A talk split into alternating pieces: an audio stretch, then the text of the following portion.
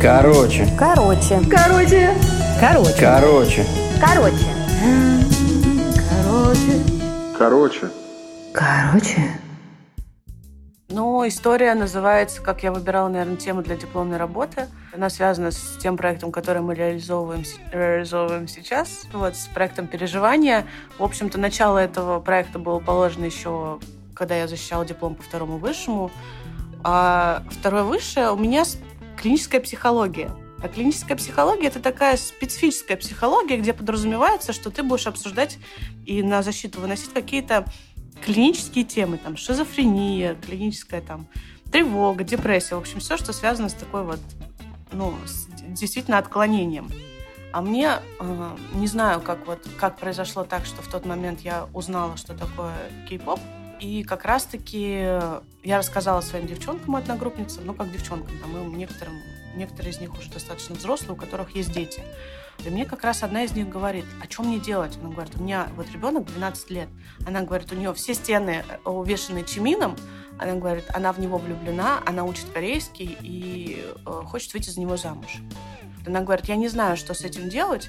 И я такая понимаю, что, блин, это же реально проблема, во-первых, проблема непонимания взрослых и детей, а во-вторых, вот это новое как-то не хочется называть это фанатством, да, потому что фанатство для меня это достаточно грубое слово.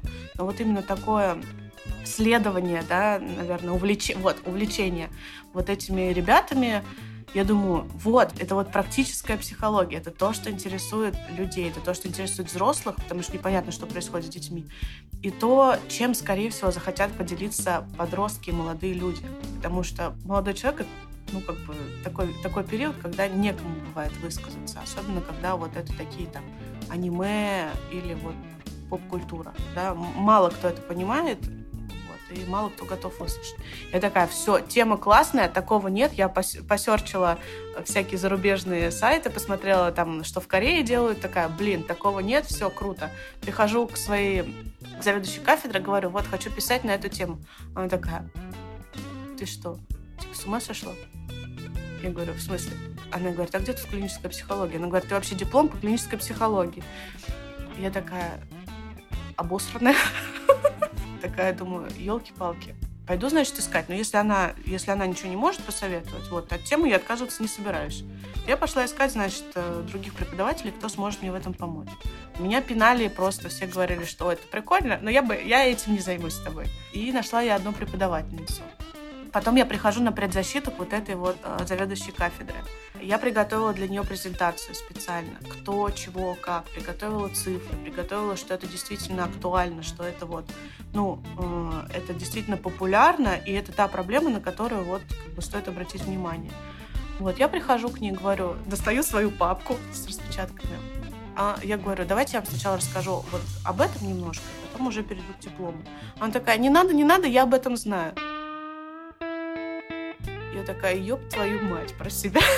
Я говорю, то есть это было такое негодование. Мне кажется, мое лицо в тот момент надо было видеть, потому что я думаю, ты меня столько с этим парила и говорила, что я совсем тю-тю, что это неинтересно. А сейчас как бы говоришь, что ты об этом знаешь. Она говорит, ну вот, да, у меня там в психиатрической клинике как раз вот поступила девочка, у которой это все ярко очень проявляется, что вот это дошло до госпитализации. Я думаю, ну, класс, супер, значит, эту тему можно как-то развивать.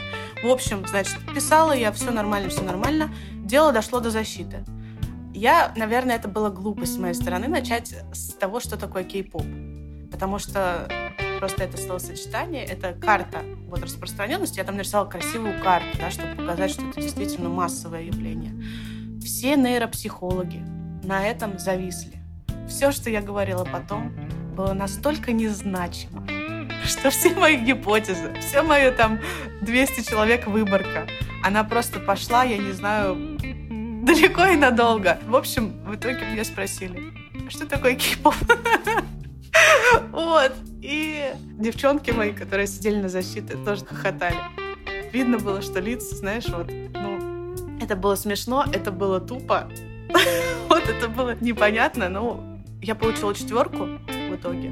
Но, скажем так, когда я брала эту тему, я знала, что это тема, которая, чтобы я, вот у моих, допустим, одногруппниц была выборка там 10 человек, у меня была выборка 200 человек. То есть, что бы я ни делала, какие бы я результаты не получила, там я могла в лепешку расшибиться, я знала, что вот выше четверки мне не поставят.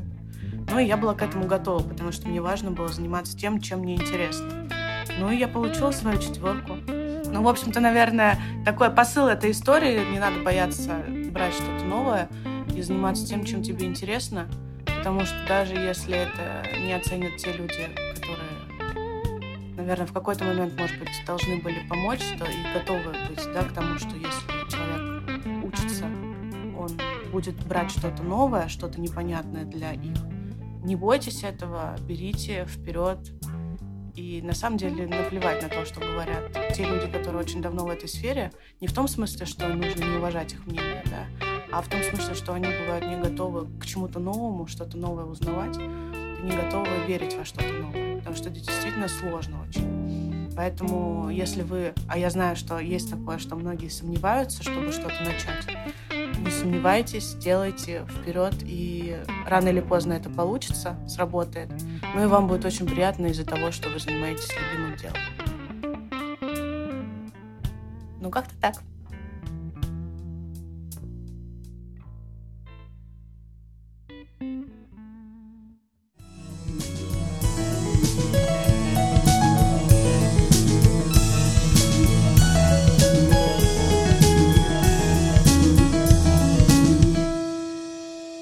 Короче,